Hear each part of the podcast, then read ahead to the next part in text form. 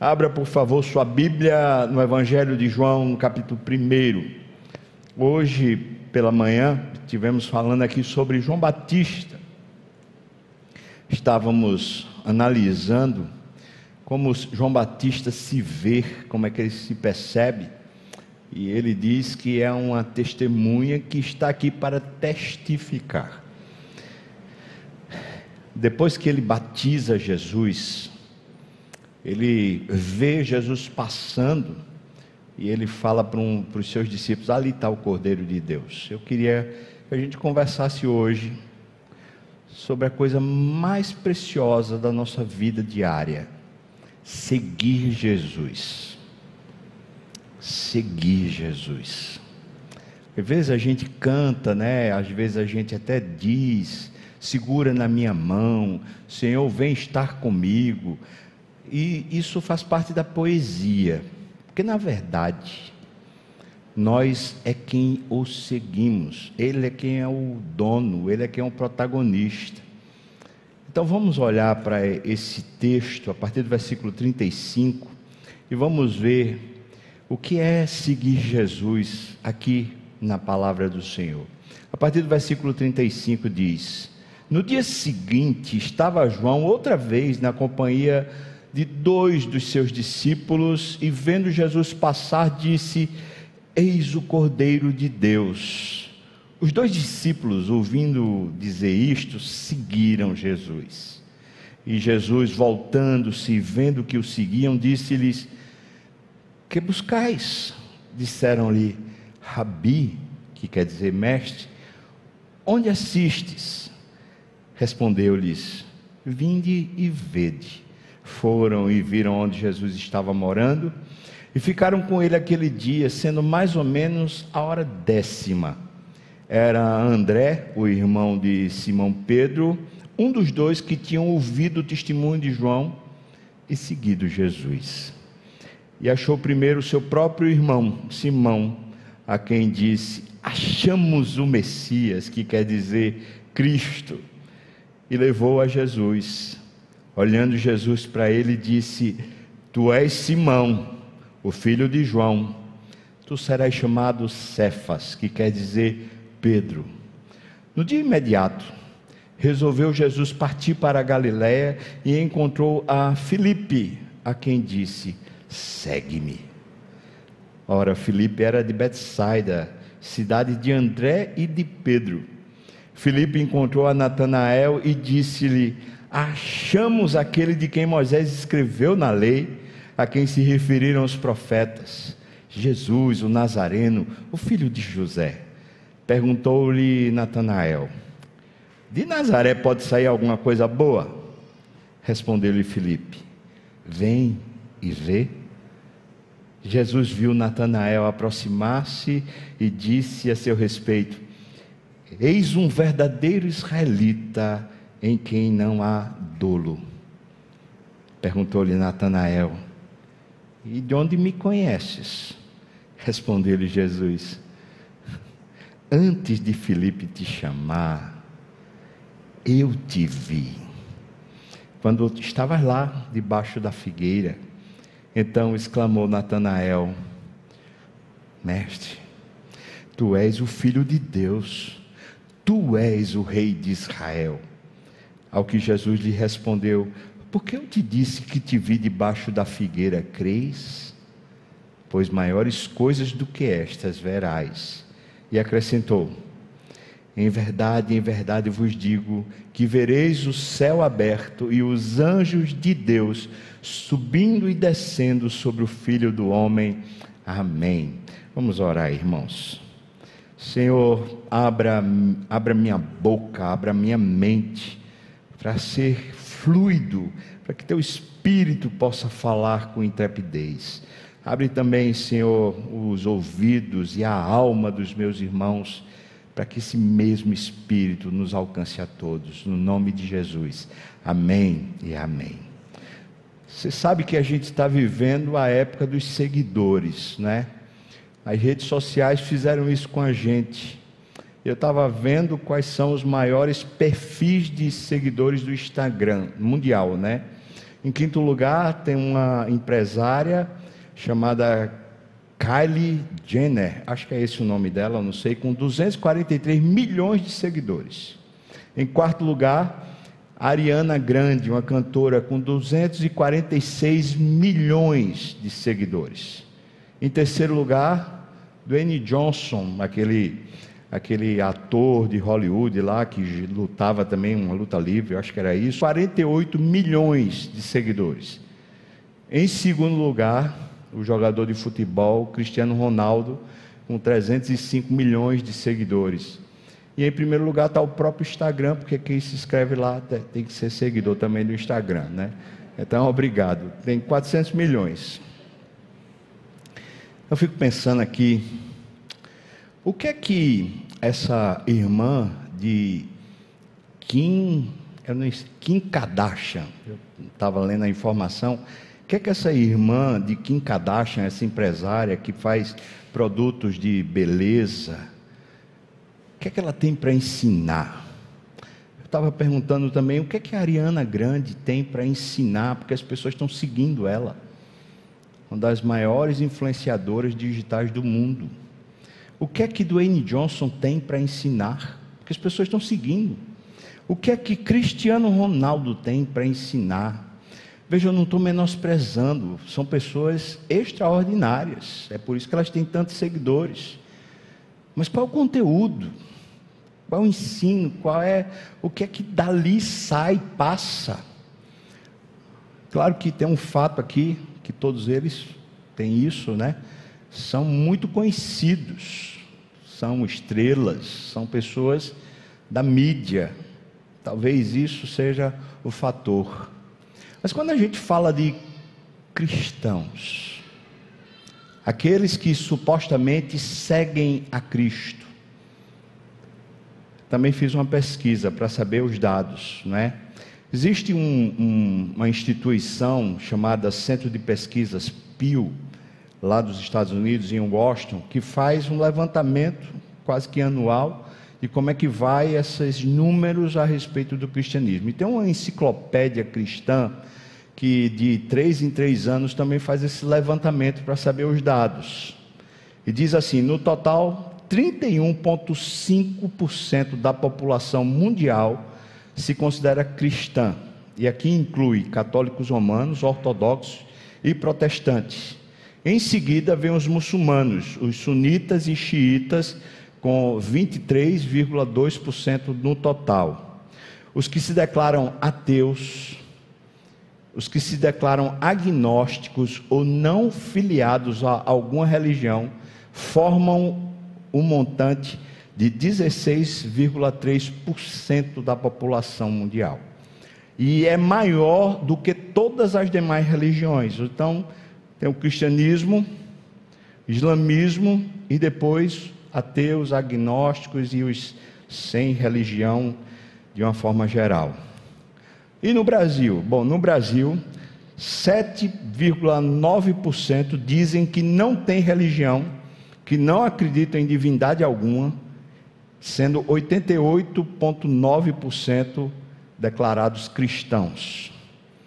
Quase 90% da população do Brasil se declara cristã. E é claro, incluindo aqui católicos, evangélicos ou protestantes, né? e ortodoxos também. Então, todos os ramos aí do cristianismo, no, quase 90%. Que coisa incrível! De fato, um dos maiores países do mundo cristão, não é? Esse instituto que colocou o Brasil como na lista dos maiores países cristãos do planeta, com aproximadamente, veja só, 175 milhões de seguidores de Jesus. Só fica atrás dos Estados Unidos, que se declara com 246 milhões. Mas o Brasil ainda fica à frente do México, que está em terceiro colocado, com 107 milhões de seguidores de Jesus. Bom, é assim que se declara. Mas me digo, por quê? seguir Jesus. Por quê? Jesus não tem rede social, Jesus tem igreja. Vou falar assim: se a rede social de Jesus existir, essa rede social, ela é bem viva, ela chama-se igreja. Grupo de pessoas que se relacionam, interagem, conhecem pelo nome, conhecem o que estão vivendo e vivem de forma mútua. Por que nós resolvemos seguir Jesus? Bom, eu acho que o texto que a gente leu nos ajuda a responder algumas coisas. Os primeiros versículos do 35 a 37, eu, eu encontro algumas respostas. O texto diz que no dia seguinte do batismo, João estava outra vez na companhia dos seus dois discípulos. E esses discípulos estavam fazendo o quê? Por que, que eles estavam seguindo João Batista? Eles estavam seguindo João Batista porque eles estavam interessados em Deus. Estavam interessados em conhecer as coisas de Deus. Então, um dos primeiros motivos de seguir Jesus é porque a gente tem um interesse, um interesse em Deus. A gente quer saber sobre Ele. A gente quer saber quem é Ele e como a gente pode ter algum nível de relação com o divino, esse Deus maravilhoso. Mas também o texto diz para nós que, versículo 36, Jesus passou por ali. Talvez um segundo motivo que o texto aponta para a gente seguir Jesus, o porquê, é porque eu e você, em algum momento, o Senhor Jesus passou pela nossa vida. E mesmo que aparentemente tenha sido ao largo, meio distante, quando a gente viu Ele, é como um anzol que nos fisgou para que a gente fosse atrás. Vocês acabaram de ver aqui o testemunho dessa família. Estava lá assistindo o culto pela internet quando o Senhor Jesus pá, pegou. Ele passou por você. O texto diz que Jesus passou por ali, e aí João Batista disse: Eis o Cordeiro de Deus. É o terceiro motivo que eu acho que a gente segue Jesus, é porque alguém, alguém próximo, resolveu mostrar para a gente quem ele era. Ele é o Cordeiro de Deus. E isso remonta, a palavra Cordeiro, remonta todo o sacrifício do Velho Testamento. Para um judeu significa que aqueles cordeiros que eram sacrificados mensalmente, anualmente, por causa do pecado, agora tinha um cordeiro que era de Deus tinha uma solução que vinha de Deus, tinha uma salvação que vinha de Deus, e nós queremos seguir Jesus, porque nós ouvimos falar que tem uma salvação que vem de Deus para nós. Não nós nos salvando, mas Ele veio para me salvar. Ele é o Cordeiro de Deus, Ele é o sacrifício de Deus. Mas tem ainda uma quarta razão: salvar de quê? Salvar-nos de quê? Pois a nossa declaração de fé, quando somos batizados, diz: Ele veio nos salvar do pecado, Ele veio nos salvar desse mundo tenebroso, Ele veio nos arrancar das nossas próprias concupiscências e paixões, Ele veio arrancar e matar o nosso velho homem ele é o Cordeiro de Deus, conforme a palavra que o próprio João Batista disse no versículo 29 desse mesmo capítulo. Ele é o Cordeiro de Deus que tira o pecado do mundo. Isso é a palavra de Deus. Então nós seguimos Jesus porque ouvimos falar que ele salva.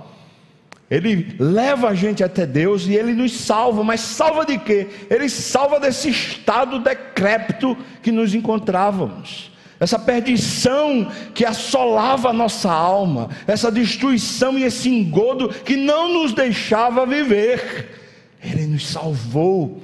E é por isso que nós seguimos Jesus, pois diz aqui que aqueles dois discípulos que estavam com João Batista, quando viram João Batista dizer: Olha ali o Cordeiro de Deus, na hora eles resolveram seguir Jesus.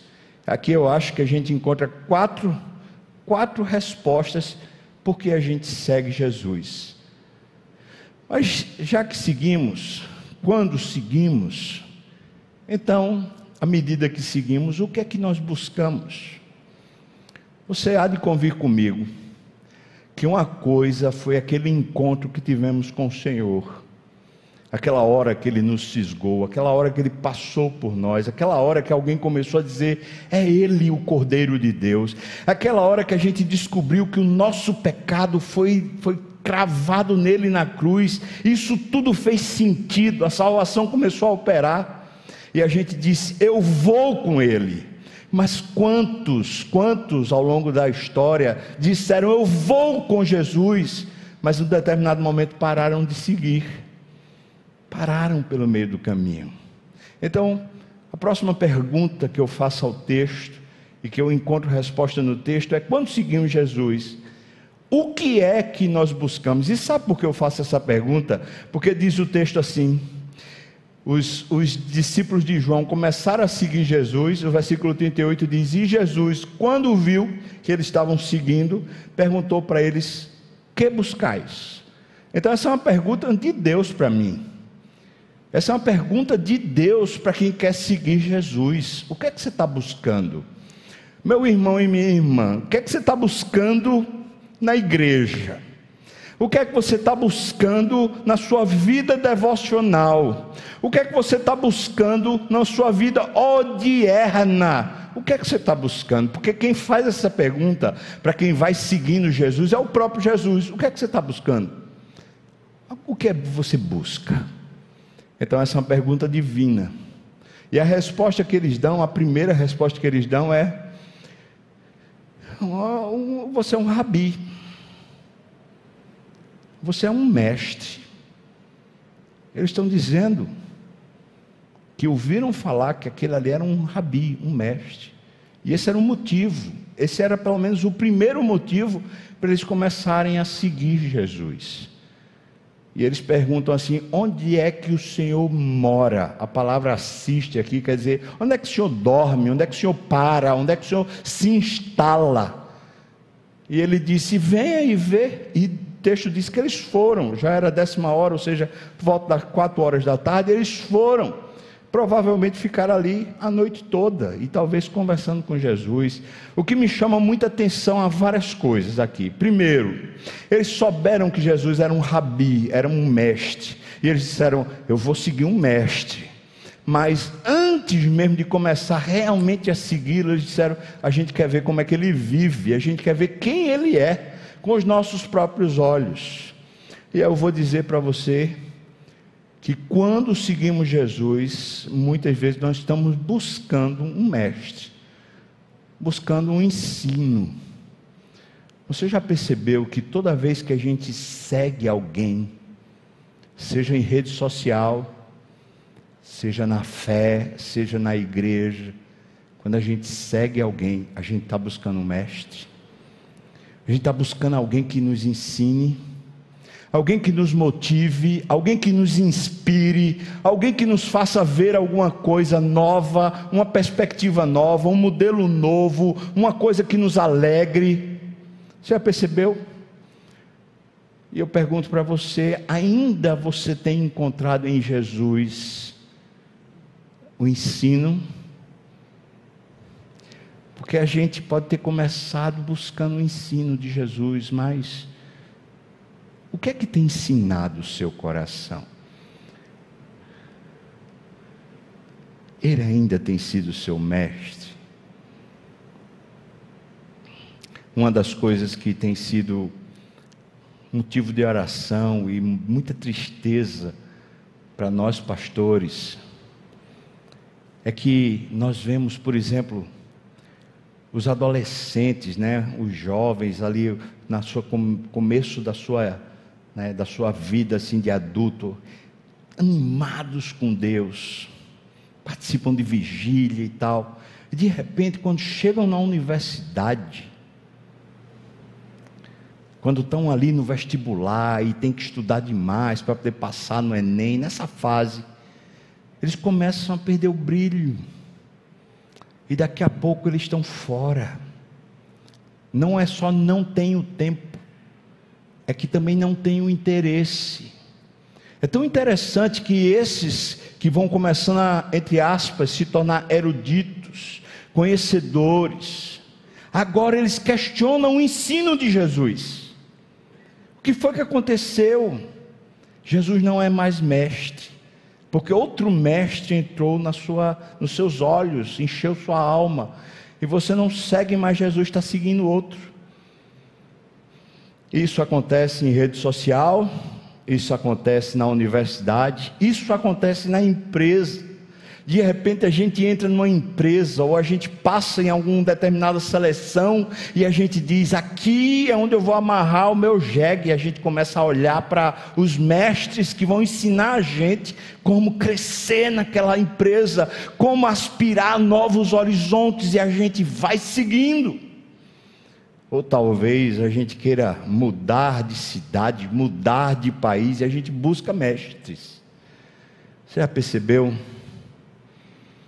Quando a gente começou a seguir Jesus, Ele era o nosso mestre.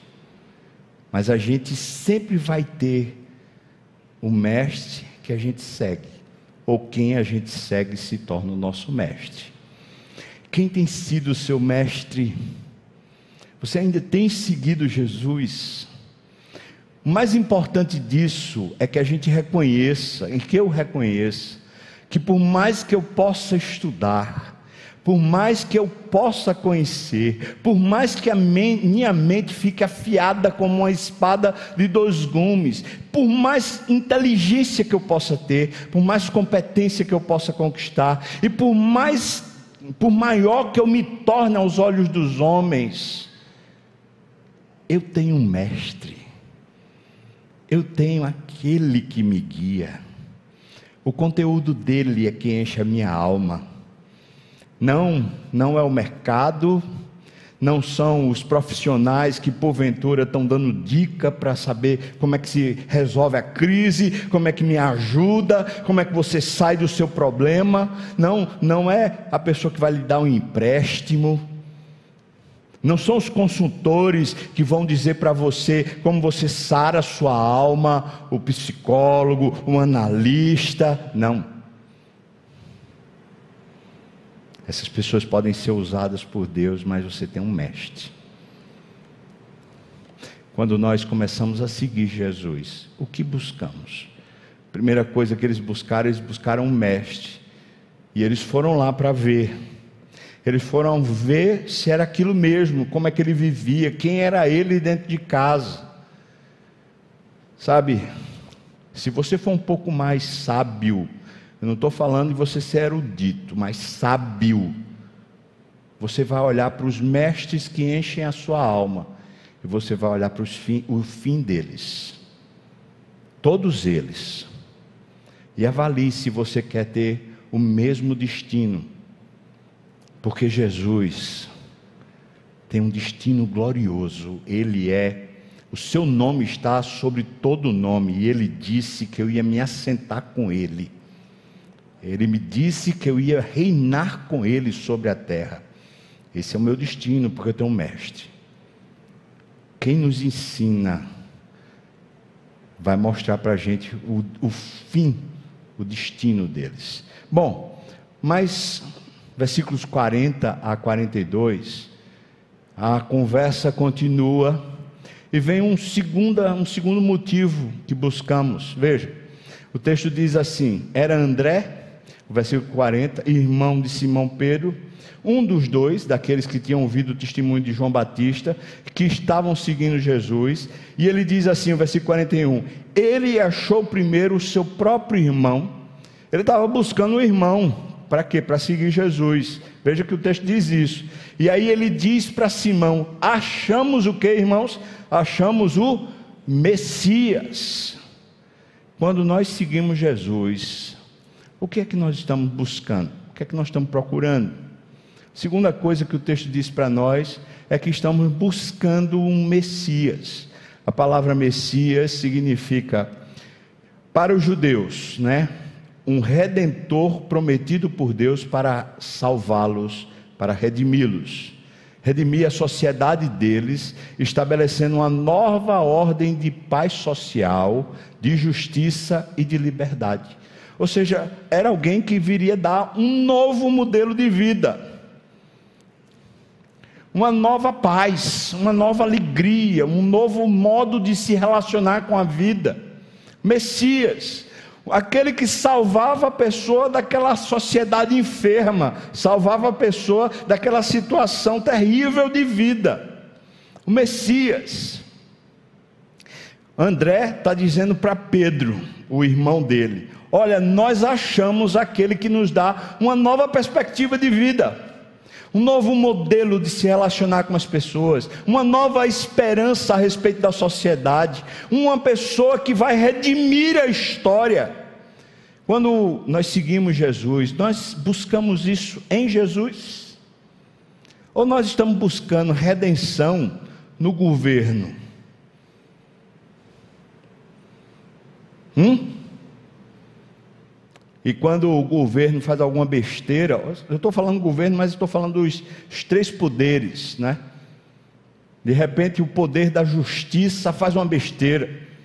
Nós discordamos e nós ficamos afetadíssimos. Aí de repente o poder legislativo faz uma besteira e a gente fica. Ou então o poder executivo faz outra besteira, responde não sei o que lá e a gente fica.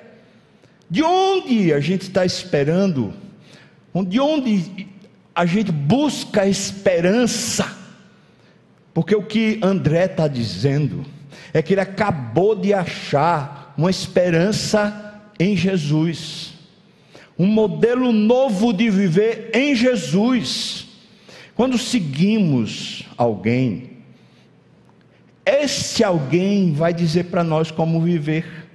Esse alguém vai começar a dizer como se relacionar com a vida, o que esperar da vida, o que buscar na vida, o que almejar na vida e como se relacionar com as pessoas. André está dizendo para Pedro: a gente achou alguém que vai ensinar a gente. Eu queria dizer para você: Jesus é exatamente esse, esse Messias, que veio para ensinar a gente a viver uma vida de esperança e o mundo vai de mal a pior, mas eu e você somos como a luz da aurora, nós vamos brilhando cada dia mais, ou cada vez mais, até ser dia perfeito, é isso que a palavra diz, porque o meu justo é como a luz da aurora, que vai brilhando cada vez mais até ser dia perfeito, enquanto o mundo vai de mal a pior, eu e você vivemos de glória em glória, eu e você já provamos a ressurreição de Jesus, a nossa esperança está no no Cordeiro, nós temos vida eterna, aleluia. Nós não somos como os demais, mas quem crê nisso? Quem segue o Messias? Que em vez de estar buscando as notícias num plano econômico, buscando as notícias na mídia, buscando, buscando uma esperança no governo, quem está buscando essa nova vida em Jesus. Deixe-me perguntar para você: você ainda está seguindo Jesus? Porque aqueles discípulos que seguiam Jesus, eles viveram num sistema totalitário, um império maldoso, com um sistema de governo maligno, opressor, tenebroso. Em determinados momentos, os Césares que estavam lá no poder, era a pior coja de ser humano que podia haver. Um imperador que nomeia um cavalo senador. Você quer uma loucura maior do que essa? Um imperador que incendeia Roma e acusa os cristãos. Você quer uma pessoa pior do que essa? Um imperador que manda matar, que manda punir qualquer pessoa que se diga cristão. Você quer um, um estado pior do que esse, mais nebuloso do que esse? Mas sabe uma coisa, irmãos?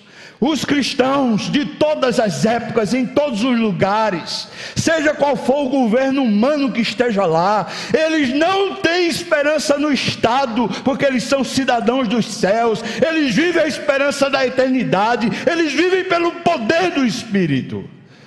Mas quando seguimos Jesus, o que buscamos? Ainda seguimos. Terceiro, versículos 43 até o 46. Quando seguimos Jesus, será que nós estamos buscando um chamado, um convite para fazer parte de alguma coisa? Veja o que diz. No dia imediato, versículo 43, né? Resolveu Jesus ir para Galiléia. E de repente ele encontra Filipe. Era outro que estava lá com João Batista. E aí ele disse para Filipe: Segue-me. Isso é um convite, uma ordem, um chamado. Eu e você entendemos isso é vocação. Venha, fica comigo. Para onde eu for, você vai. Vamos junto. Estamos junto. Jesus falou para ele. Muitas vezes é isso que estamos esperando.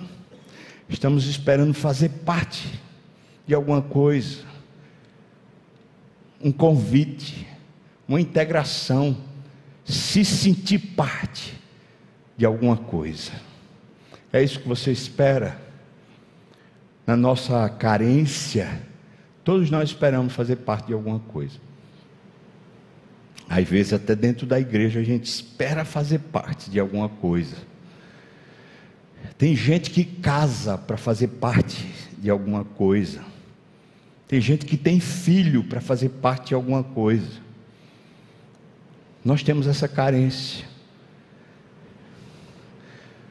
Quem segue Jesus tem ouvido de Jesus. Estamos juntos. E isso é mais poderoso. Isso gera muito mais alegria e força do que fazer parte de qualquer coisa nessa terra. Porque naqueles momentos nebulosos, quando eu e você estamos no dia da angústia, quando a lágrima é o nosso alimento, quando a nossa alma está abatida, nessa hora, por mais que a gente esteja fazendo parte de uma coisa grande aos olhos do mundo, por mais que aquilo que encheu o nosso coração de repente seja grandioso, naquele momento da dor, no momento da tristeza, sabe quem oculta você no recôndito do seu pavilhão? Você sabe quem põe você debaixo de suas asas. Você sabe quem é o seu escudo, quem é a sua fortaleza. Você sabe quem é que diz: Você é meu e ninguém toca em você. Você sabe quem lhe protege. Você sabe quem assume as rédeas. Você sabe quem é o seu Senhor. É esse que lhe chamou um dia: Segue-me. Então não tem nada nesse mundo que seja realmente mais poderoso do que fazer parte ou seguir a vida na companhia de Jesus. Nós não entramos, irmãos, para apenas uma instituição humana quando viramos igreja ou quando entramos para a igreja. Até falei aqui hoje, essa instituição humana é cheia de erros. Mas se você entrou para a igreja, você entrou para segui-lo. E não tem ninguém que continue seguindo Jesus que esteja fora da igreja. Versículo 45 diz: Filipe encontrou Natanael, um amigo dele, e disse para ele: Olha só o que é que ele disse que achou. Achamos aquele a quem Moisés escreveu na lei, a quem se referiam os profetas. E ele diz: É Jesus, o Nazareno, o filho de José. Veja o que, o que é, Felipe está dizendo para Natanael. Nós encontramos alguma coisa ou alguém com quem a gente pode fazer parte, desde lá do Velho Testamento. Interessante, Natanael perguntou para ele: Nazareno? Natanael sabe que Nazaré é um, naquela época, né? Era um, um negócio sem sentido, um, um vilarejo paupérrimo, que não tinha valor econômico nem valor social nenhum. Então veja que Natanael está dizendo assim: você acha que vale a pena fazer parte disso?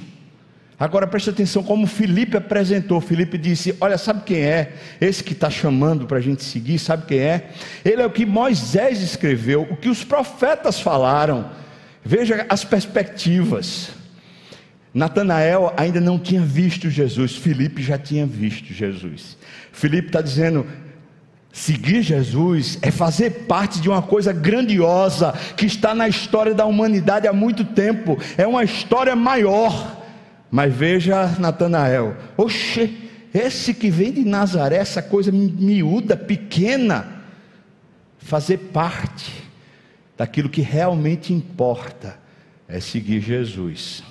É por isso, é por isso que o cristão de verdade, naquele momento que ele é posto à prova, entre seguir Jesus ou seguir uma outra coisa que aos olhos dos homens é importante. Vamos dizer assim: o cristão está lá diante de um quadro onde alguém está propondo uma propina aos olhos da sociedade, aos olhos daquelas pessoas, a propina é o melhor caminho. Quem vai saber? Você vai enriquecer, você vai, vai se dar bem.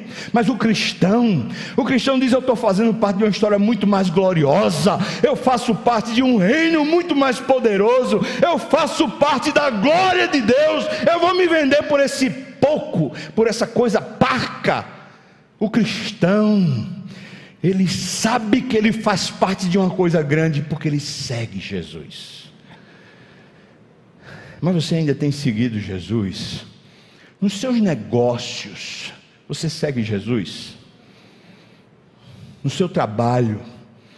Deixa eu perguntar assim: nos recursos que você tem,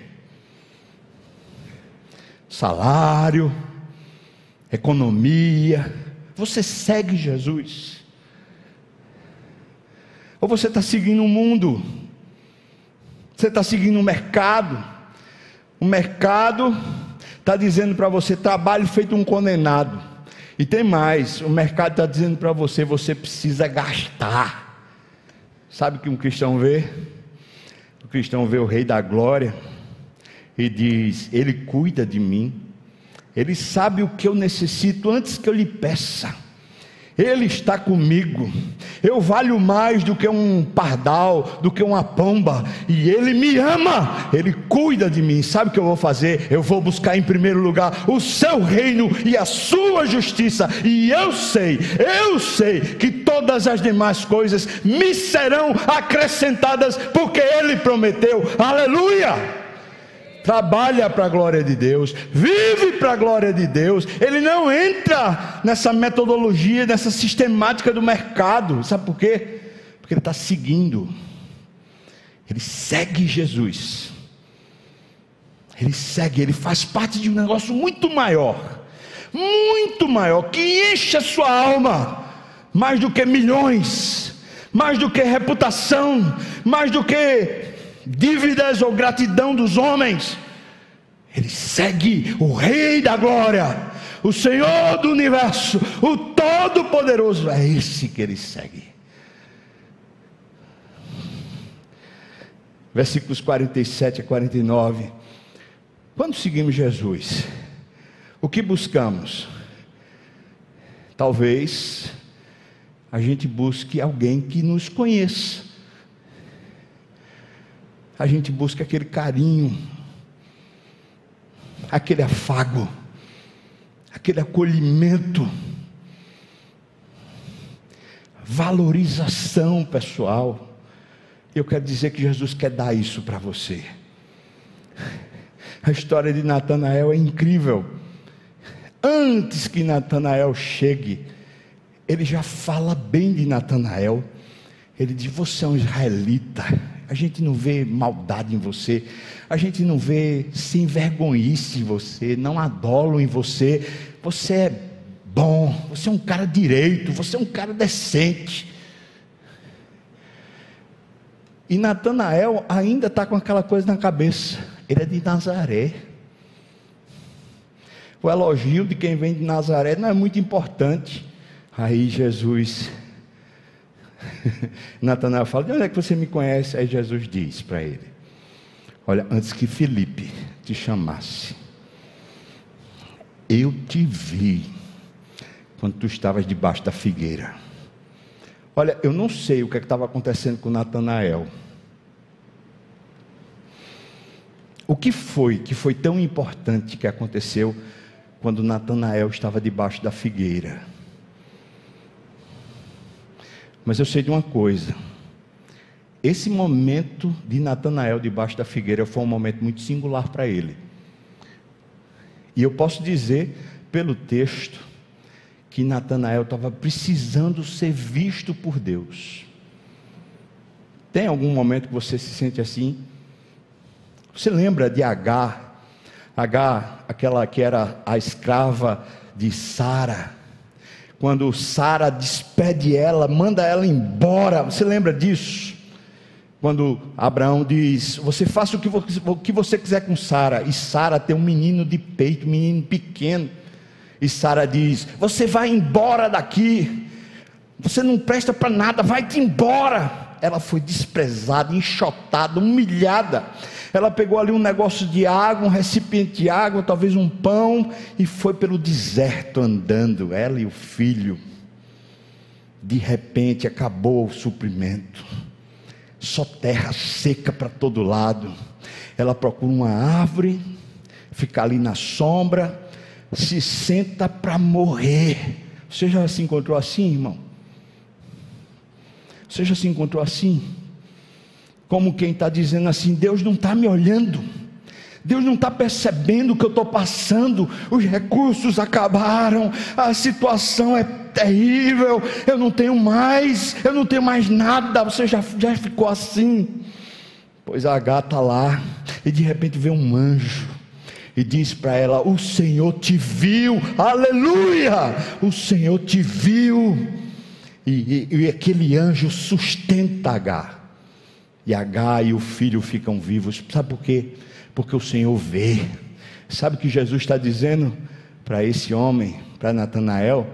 Jesus está dizendo: Eu te vi. Eu sei o que você passa. Sabe esse acolhimento, esse reconhecimento de quem somos, esse afago, esse abraço.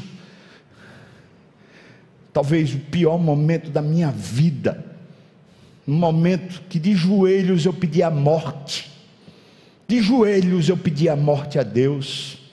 Foi naquele momento, numa madrugada, que eu não sei explicar como. Enquanto eu chorava, não tinha mais lágrimas para derramar. Eu senti um abraço de Jesus. Eu senti a mão dele se estendendo sobre os meus ombros, como alguém que está do meu lado, dizendo: Eu estou aqui com você.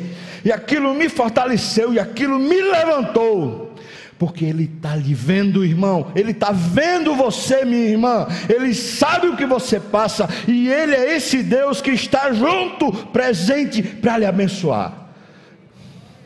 Isso é extraordinário.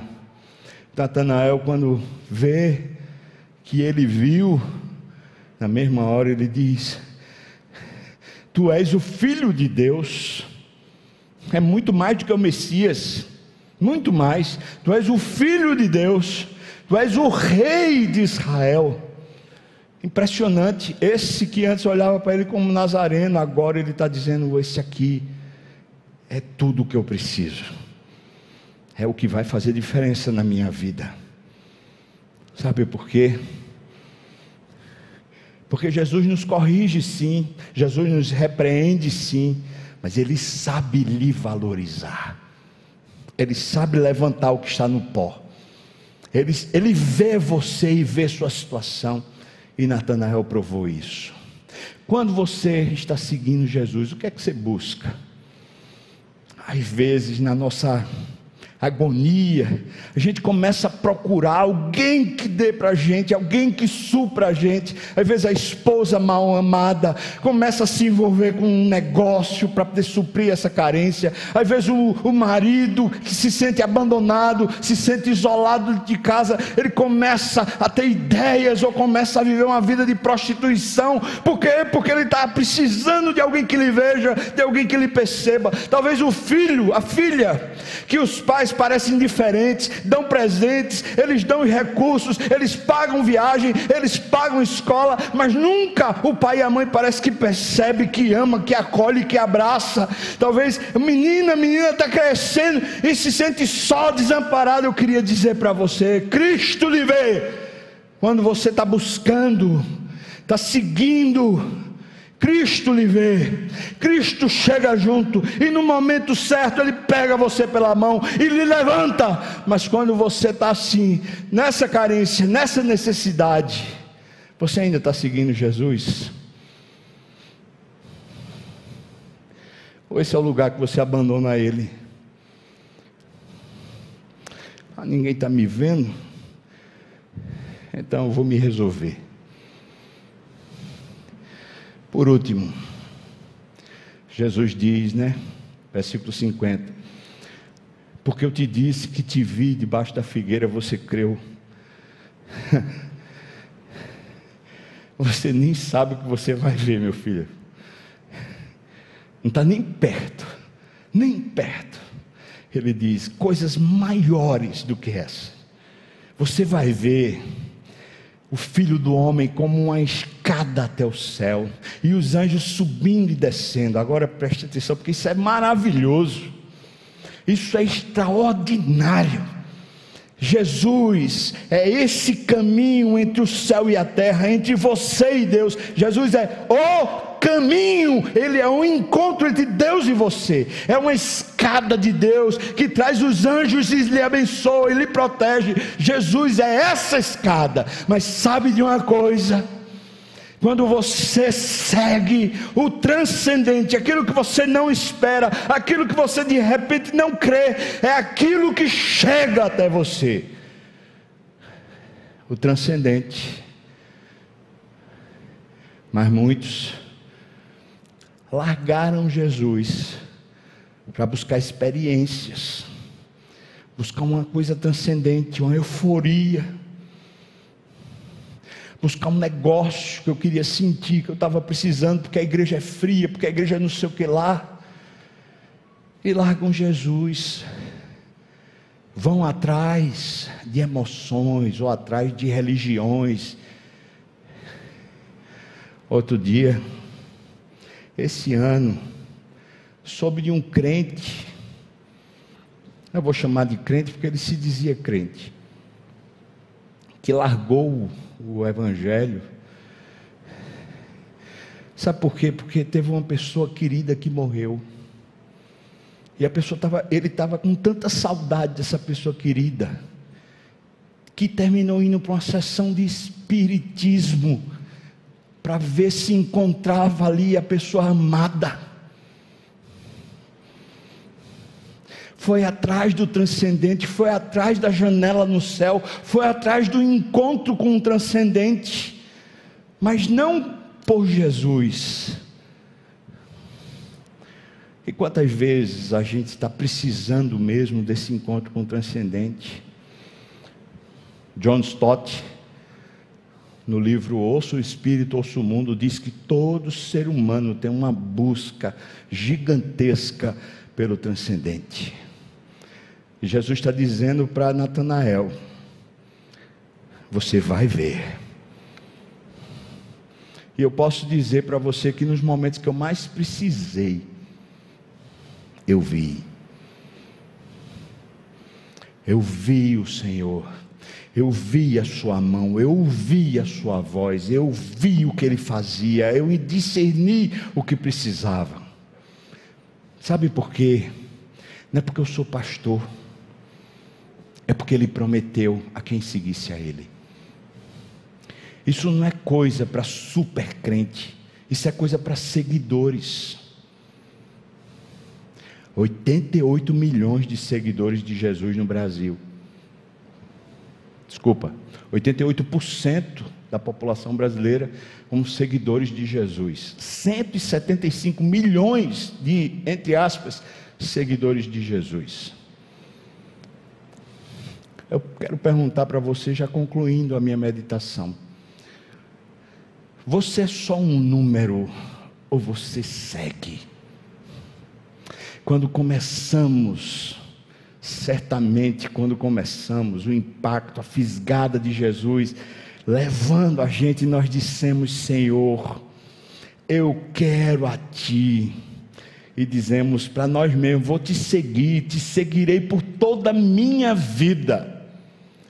Mas aí vieram os falsos mestres, os, as tentações e os ensinos, vieram as tempestades, as tormentas, veio a solidão, às vezes o sentimento de indiferença dos outros, e as circunstâncias foram tornando tudo muito nebuloso.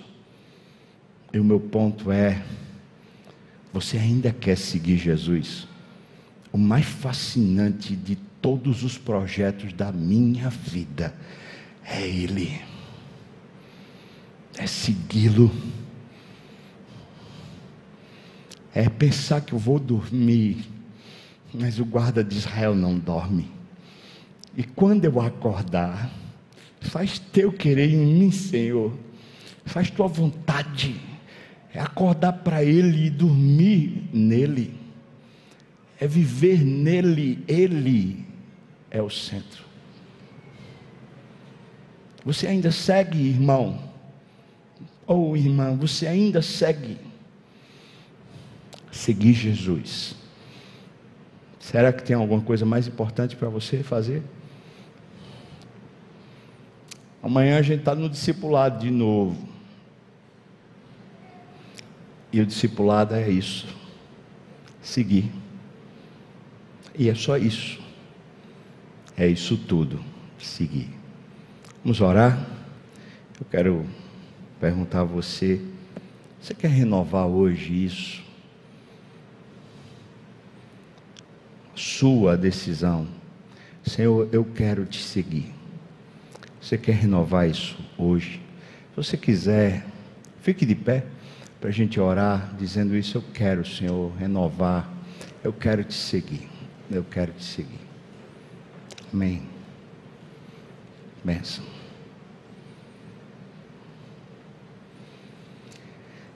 Jesus, tu és muito, muito maravilhoso. É extraordinário. É perfeito, é lindo, é tudo de bom.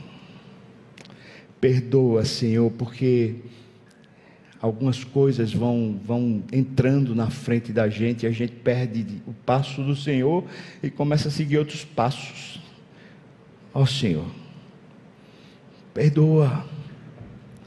E nesse momento que nos humilhamos, vem ver a gente, Senhor Talvez tenha alguém aqui que está precisando ouvir a tua voz, dizendo: Eu te vi, eu vi quando você chorava, eu vi a sua agonia, eu vi a sua solidão, eu vi a sua angústia, eu vi.